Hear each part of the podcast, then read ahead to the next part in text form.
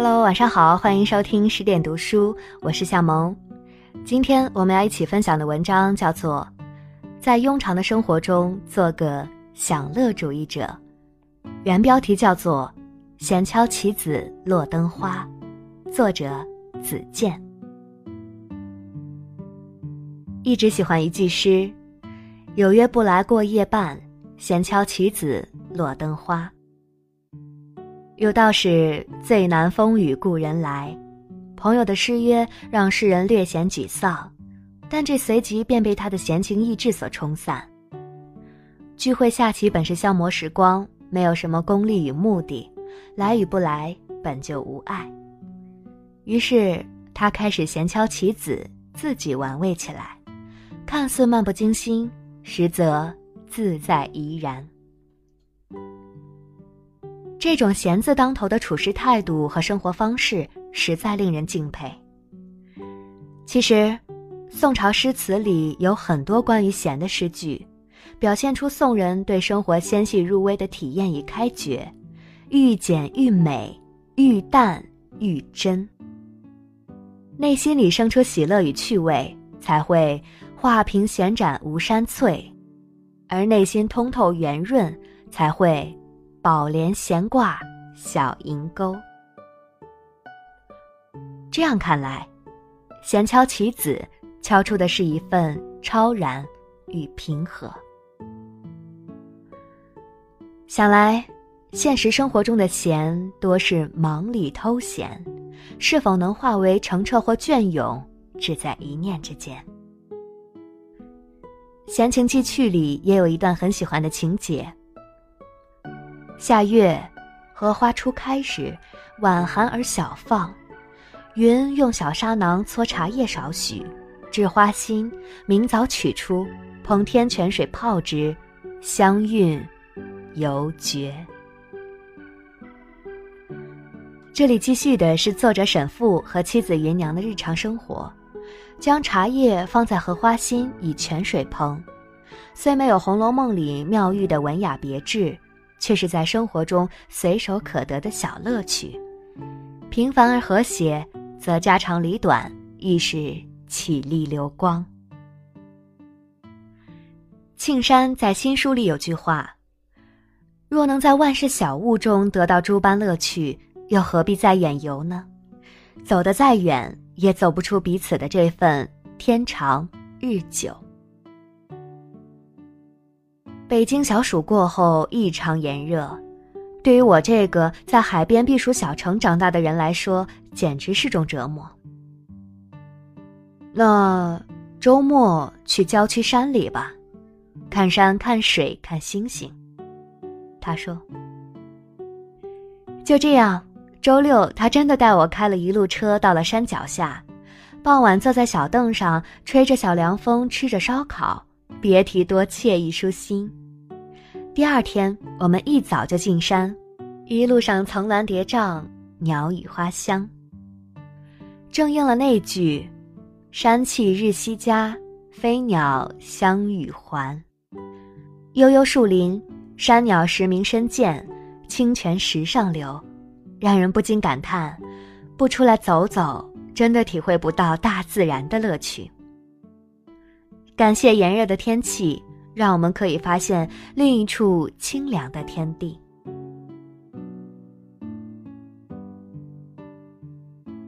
回想留学的那几年，每冬都遭遇了暴雪。可有一次，我抱着一堆资料来到图书馆后，邮箱里突然收到了学校群发的一封邮件，大意如下：今天下雪，封校一天，临时举行堆雪人大赛。奖金三百刀美金，在保证个人安全的情况下，请出门享受下雪的乐趣吧。那一刻，我才想到学校 “study hard, play hard”，也就是努力学习、尽情嬉戏的校训是多么的动人。我和其他人几乎是同时放下手中的书本，回家穿好衣服出门玩雪。短短的几个小时内，几个工科生居然在草坪上还原出了城堡式的活动中心。那精致又宏大的雪中城堡，在冬日和煦阳光的照耀下晶莹剔透、闪闪发光，成为当之无愧的第一名。下午，我们竞相在游园赏雪拍照，虽然天气寒冷，却是兴奋异常。有时候，恶劣的天气带来的并不全是负面消息，以一颗玩味的心去对待，往往能收获意想不到的惊喜。还有一次，下午本来约好和几个朋友去山上野餐，轻轻的桌布已铺好，正准备摆食物、开启饮料时，突降大雨，我们赶忙开始收拾，四个人以百米冲刺的速度跑进了最近的一座教学楼里避雨。大约过了半小时，雨停了，不过草地太湿，继续回去野餐也不太现实。这时，一个朋友提议：“眼看天快黑了，山上刚下完雨，空气也湿润，说不定会有萤火虫。”一听萤火虫，我和另一个女生一下子开心起来，完全忘了刚才的一场狼狈。就这样，我们约好先下山，各自拿相机和设备，再一起上山拍萤火虫。那个傍晚。我们看到了绚丽的晚霞和火烧云。萤火虫易发现，但不易捕捉。我们两两一组，边打着手电筒吸引，边用相机拍照。不知不觉几个小时过去，我们却越玩越进入状态。突然，我们察觉到远处有车辆越来越近，还闪着红光。待到近处一看，是一辆校警的车。他们在山上巡逻，发现了我们，便特意上来询问。我笑着把相机里的成果给他们看，其中一个叔叔还夸奖我们拍得好。本是一次没有实现的野餐，却转化成了一场流萤飞舞的精彩。那天偶然听到一首很好听的歌，歌里有句短诗，听一遍就记住了：“庭前花木满。”庭院小径芳，四时常相往，晴日共剪窗。第一感觉，这就是爷爷奶奶生活的写照。听奶奶说，他们前不久在门前的小院子里找人栽了两棵紫薇树，一棵是他，一棵是爷爷。现在爷爷树上的花骨朵多些。但它的树形耐看。听着听着，我突然很感动。头发花白之时，至少依然有人陪你看门前亭亭如盖，与满树花开。其实，珍贵的东西一直都在，从未远离。不管是友情还是爱情，找个能与你一起玩味与欣赏的人。生活才会有乐趣。这样看来，闲敲棋子落灯花，并不是明月清风在前，鲜花美酒在侧时你懂得利用与欣赏，而是当现实看上去不那么完美的时候，你是否依然有颗玩味与欣赏的心，化劣势为优势，尽情活出自己的生趣。就像张岱。明明是富贵公子，却称自己学书不成，学剑不成，学节义不成，学文章不成，为死老妹也已矣。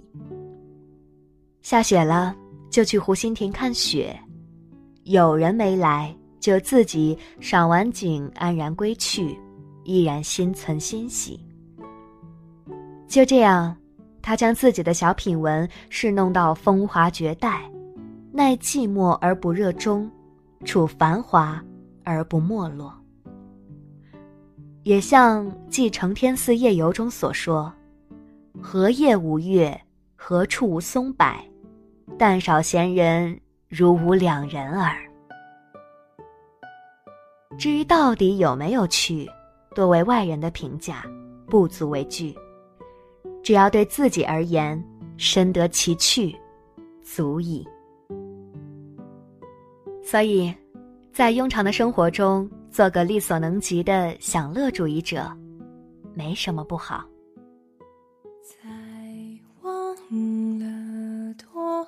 好了，今天就这样，感谢您的聆听。这里是十点读书，我是夏萌。更多好书好文，欢迎大家关注微信公众账号“十点读书，大家晚安。听见花木梦，院外小径芳，四时长。